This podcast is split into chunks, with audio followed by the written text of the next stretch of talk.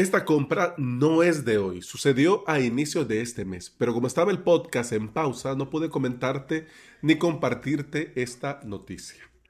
No hay duda que Elementor es uno de los plugins y constructores visuales más potentes y conocidos dentro del ecosistema de WordPress. Está activo en nada más y nada menos que 5 millones de webs. Elementor ha crecido bajo el paraguas de WordPress durante todos estos años. Hace un tiempo estaba leyendo sobre los planes de Elementor para desligarse de WordPress y lamentablemente no lo guardé. Por lo tanto, no te lo puedo compartir, pero comenzaron a toquetear la idea de poder hacer algo, eh, de continuar una nueva línea, una nueva brecha, eh, con algo parecido a WordPress, pero que no sea WordPress y que tuvieran ellos el control total. No lo guardé, como te digo, qué lástima.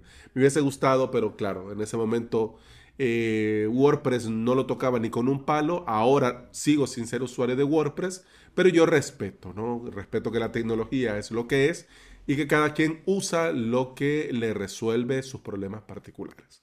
Bueno, el caso es que durante lo que va del año, Elementor ha estado trabajando para ofrecer una solución completa, incluyendo ah, el hosting.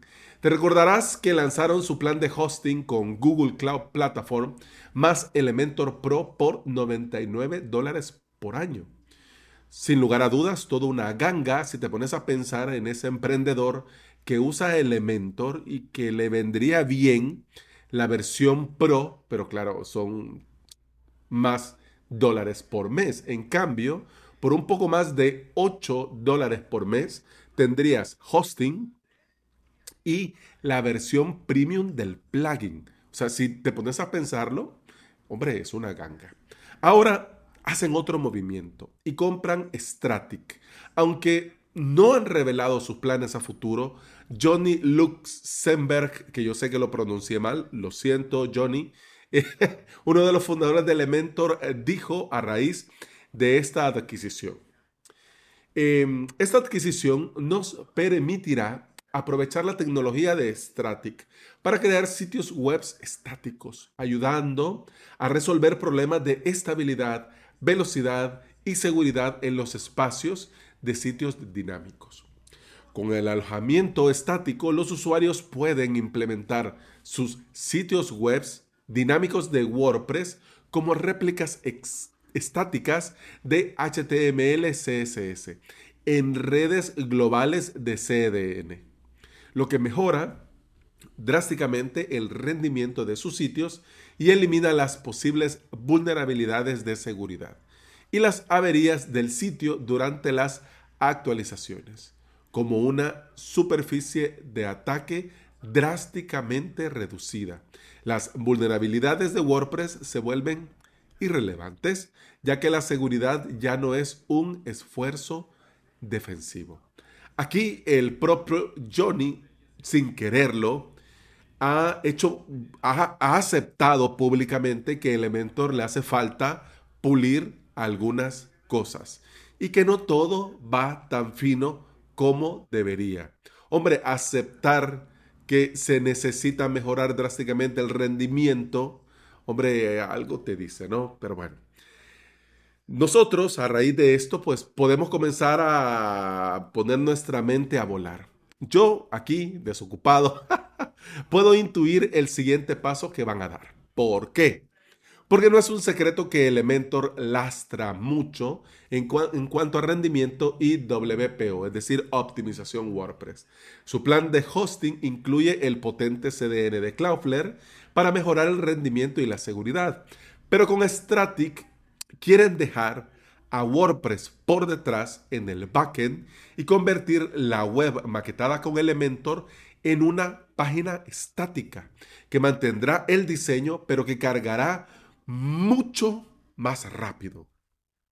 Y no vas a tener que estar pendiente de nada, de nada, nada, nada. Ni la seguridad, ni el rendimiento, ni la optimización y por supuesto no vas a sufrir cada vez que hay una nueva versión del plugin que no sabes si cuando actualices te va a desmontar todo y te va a dejar el WordPress inútil. Es decir, que la solución de Elementor ante el problema que presenta el propio Elementor es convertir los sitios dinámicos de WordPress en sitios estáticos, pero mantener a WordPress por detrás porque es lo que la gente está acostumbrada a usar. Pero bueno, claro, esto que te estoy diciendo es fruto de mi mente cochina y no hay nada que nos confirme que esto puede llegar a ser así. O, quizás sí. Pero no, no, no hay nada que nos asegure que esto va a ser así. Y yo pongo a volar mi imaginación. Y ya que estoy aquí hablándote en este episodio, pues te cuento. No hay duda que WordPress se está convirtiendo poco a poco en un par de empresas que serán dueñas de todo. A mí me da mucho temor ver cómo WP Engine se hizo con todos los plugins de Delicious Brains y cómo GoDaddy compra todo lo que se menea. Pero claro, vivimos en el mundo que vivimos y para eso está la oferta y la demanda. Espero que esta compra sea de beneficio para los clientes y usuarios de Elementor y por supuesto espero que ante esta compra Stratic, hombre, cree un plan que sea posible para cualquier tipo de usuarios. Porque su plan mensual de 45 dólares me parece a mí, en honor a la verdad, muy caro. Y bueno, hemos terminado el episodio 714 de Implementador WordPress y VPS. Se despide de vos Alex Ábalos, que soy formador y especialista en servidores y paneles de control, que son usados para crear y administrar hosting VPS. Me puedes encontrar en avalos.sv donde también vas a tener los enlaces a mi academia online y a mi servicio de alojamiento VPS. Te invito a volver y a escuchar otro episodio, porque en este podcast no solo te hablo de compras entre una empresa y otra, sino que te hablo de WordPress, de hosting, de hosting VPS, de emprendimiento y del día a día al trabajar online.